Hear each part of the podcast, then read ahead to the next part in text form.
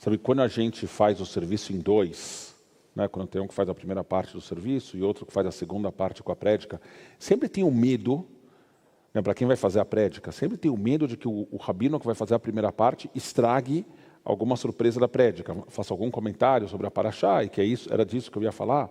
O problema é quando eu que faço a primeira parte, eu que vou fazer a prédica, e eu mesmo já dei o spoiler da minha própria prédica. Esse é o, o mais difícil. Então a minha prédica começa assim, ó. Para quem não se deu conta ainda, nós estamos na contagem regressiva para Rosh Hashanah e Yom Kippur. Na quarta-feira entramos no mês de Avo, penúltimo do calendário judaico. Só que eu mesmo já falei isso faz meia hora, tá certo? Tá bom, finjam que vocês não sabiam e falam, nossa, que interessante. E por sinal, parênteses, o processo de venda para o público em geral dos ingressos para as grandes festas da CIP, que nesse ano vão acontecer aqui na Sinagoga Yetzchaim e no Teatro Arthur Rubinstein, começa na segunda-feira, dia 24, segunda-feira daqui três dias. Se você tem interesse em estar com a gente para Rosh Hashanah Kippur, na segunda-feira mesmo, liga para a CIP e providencia os seus ingressos para as grandes festas, tá bom? Então, voltando à história de que está chegando o Rosh Hashanah Kippur, a gente aqui na CIP está preparando o calendário de 5.784, aquele calendário físico que a gente distribui para os nossos sócios quando o Ano Novo Judaico começa. Nessa semana eu estava revendo o calendário eu estava prestando atenção em algumas datas que tem tanta informação que ela quase não cabe naquela, né, naquela célula, naquela caixinha do, do calendário.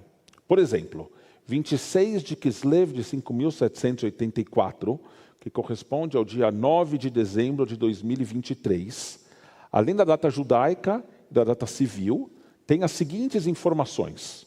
O horário de acendimento das velas de Hanukkah, a paraxá daquele Shabat, que é Vayeshev, o fato de que é o último Shabat do mês judaico, e portanto tem um nome, chama Shabat Mevarchim, está escrito lá que é Shabat Mevarchim, é o segundo dia de Hanukkah, está escrito lá, segundo dia de Hanukkah, e tem escrito que a gente acende a terceira vela de Hanukkah ao entardecer daquele dia.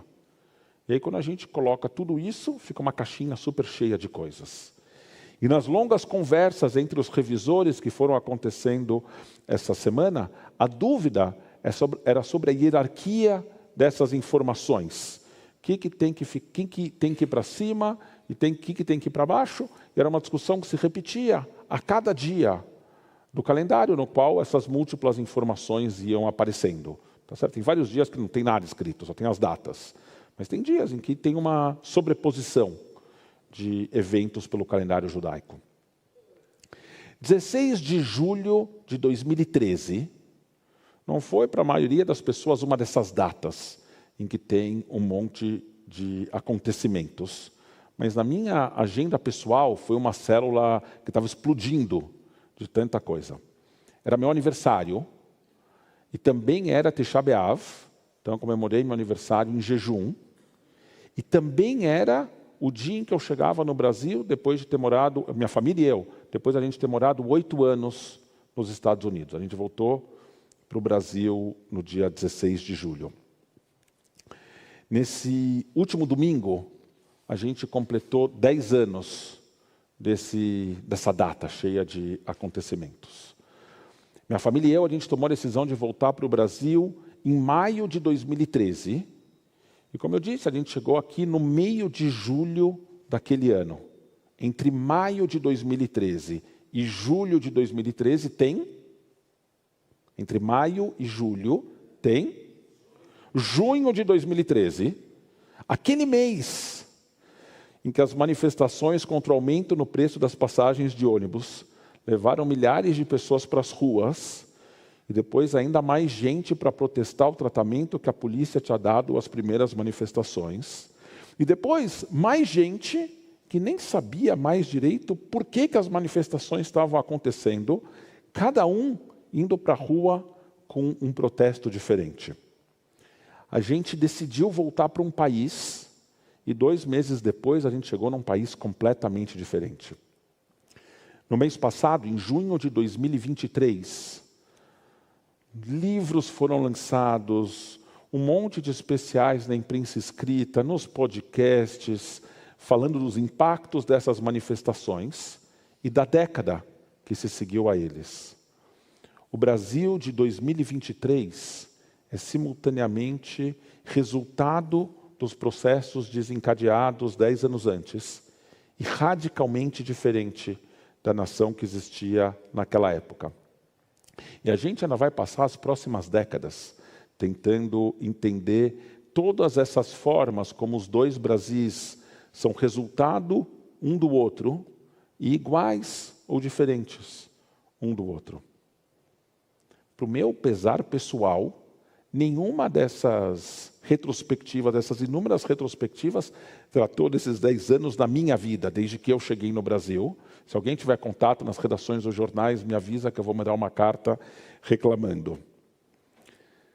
Nessa semana, a gente começa a ler o livro, o quinto livro da Torá, o último livro da Torá, Dvarim, ou Deuteronômio. Esse livro narra os momentos finais da longa jornada de 40 anos dos israelitas pelo deserto. Uma jornada que os levou da dor da opressão à alegria da chegada na terra prometida, mas que também teve a sua parcela de dores e de angústias, na qual toda uma geração faleceu para permitir que uma nova mentalidade determinasse o futuro do povo hebreu na sua própria terra. Ao longo das próximas semanas, até Simchat Torah, a gente vai ler como Moshe revisita os principais episódios desses 40 anos vagando, incluindo, entre outros, a entrega da Torá, bezerro, a crise do bezerro de ouro, a história dos doze escoteiros que voltam com relatos negativos, dez deles voltam com relatos negativos sobre a terra, e o fato de que o povo escuta esses dez enviados, esses dez escoteiros, e, e entra em pânico, entra em desespero, faz com que Deus diga: vocês estão chorando sem motivo, agora eu vou dar motivo para vocês chorarem. E daí vem a história dos 40 anos. Os 40 anos vêm em resposta a essa conduta do povo. Alguns de vocês podem argumentar contra o meu egocentrismo de usar a, pra, a prédica para revisitar os, os 10 anos da minha vida, e os outros iam adorar as fofocas que estão envolvidas nessa revisão dos 10 anos. Mas para não incitar os críticos e não animar os fofoqueiros, eu vou aproveitar a prédica para Alá Moshe, que revisita os 40 anos, revisitar os últimos 10 anos aqui na CIP e pensar de que forma a CIP de julho de 2023 é diferente da CIP de julho de 2013. Deixa eu só começar com dois avisos. Primeiro, amanhã, dia 22, eu completo quatro anos e meio na CIP. Então, se a minha retrospectiva é de 10 anos, por uma mera questão matemática, tem mais tempo no qual eu não fui rabino da CIP do que tempo que eu fui. Não é uma revisão do meu impacto, é revisão do que aconteceu na CIP. E a maior parte dessas coisas, sou parte de, um, de, um, de uma liderança rabínica, mas a maior parte desses processos estava em curso muito antes de eu entrar aqui. E a segunda coisa é que o processo de transformação da CIP é permanente, sempre foi permanente.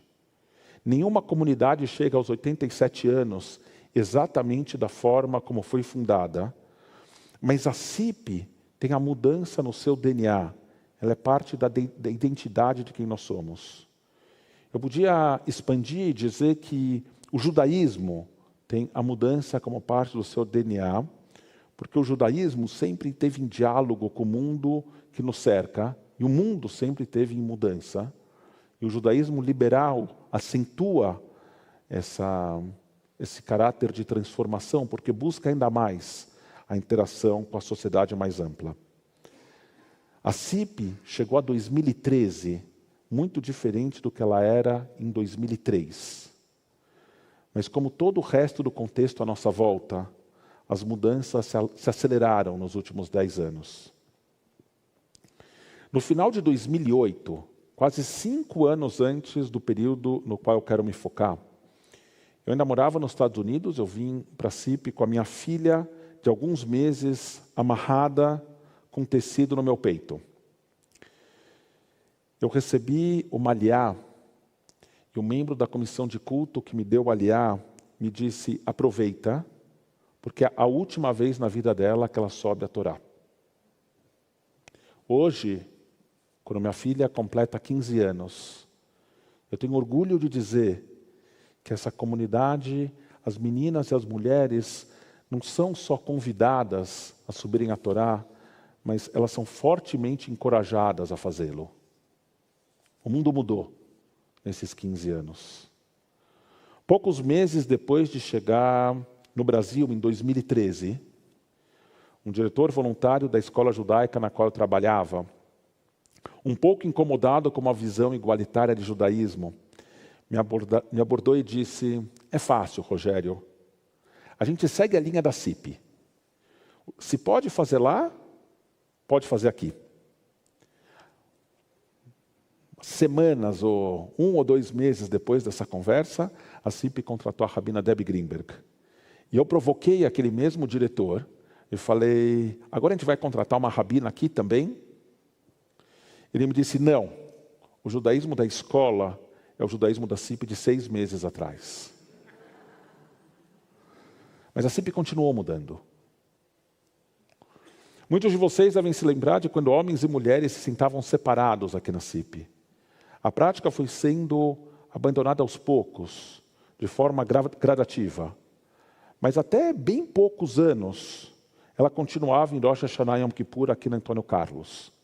E a prática foi abandonada por pressão das famílias, que queriam se sentar juntas também nas grandes festas.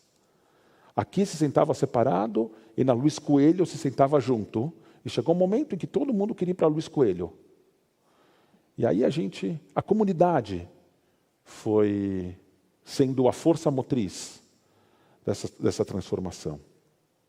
Do ponto de vista de educação adulta, o que a CIP faz hoje, o que fazia há 10 anos, é incomparável. O curso de introdução ao judaísmo foi completamente reformulado com uma abordagem simultaneamente comprometida e crítica, que é o que caracteriza o judaísmo cipiano. Mas a academia judaica substituiu as poucas aulas semanais que a gente tinha para adultos por dezenas de cursos que foram oferecidos ao longo dos últimos dois anos.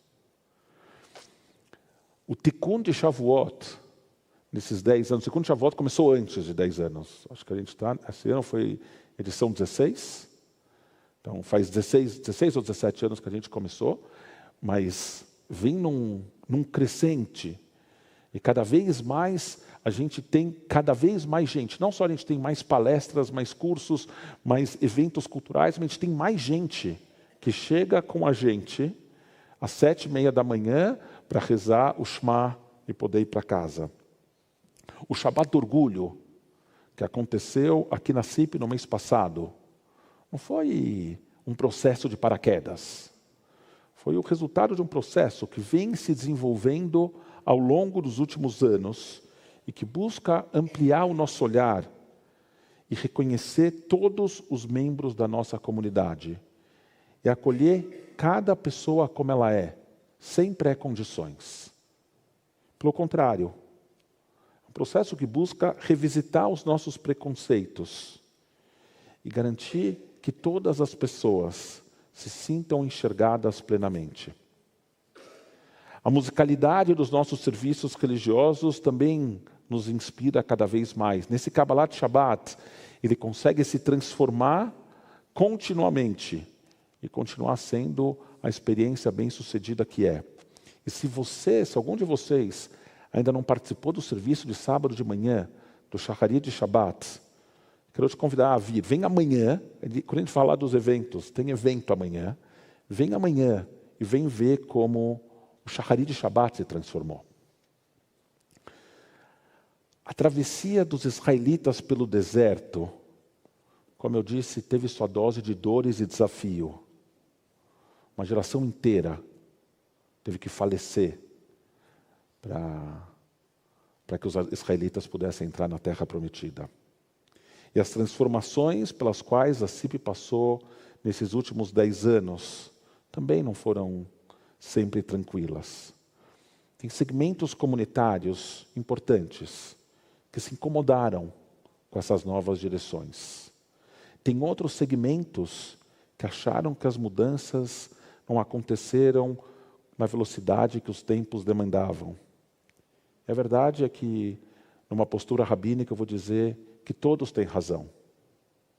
As mudanças são sempre difíceis, em particular as mudanças em espaços que nos trazem um senso de pertencimento pelo vínculo eterno à tradição. E por outro lado, eu gosto de dizer que a paciência é uma prerrogativa dos opressores. É difícil pedir a alguém que não se sente reconhecido como indivíduo que aguente essas situações por mais um tempo, até que as condições comunitárias sejam mais propícias. E mesmo assim, e apesar de dois anos muito difíceis pela pandemia, a gente chega a 2023 muito mais fortes do que a gente estava em 2003. Uma comunidade mais aberta, mais diversa, mais acolhedora, mais instruída, com mais, com mais espiritualidade, com mais oportunidade para todos. Que a gente possa ir de força em força e chegar ainda melhores a 2033. Shabbat Shalom.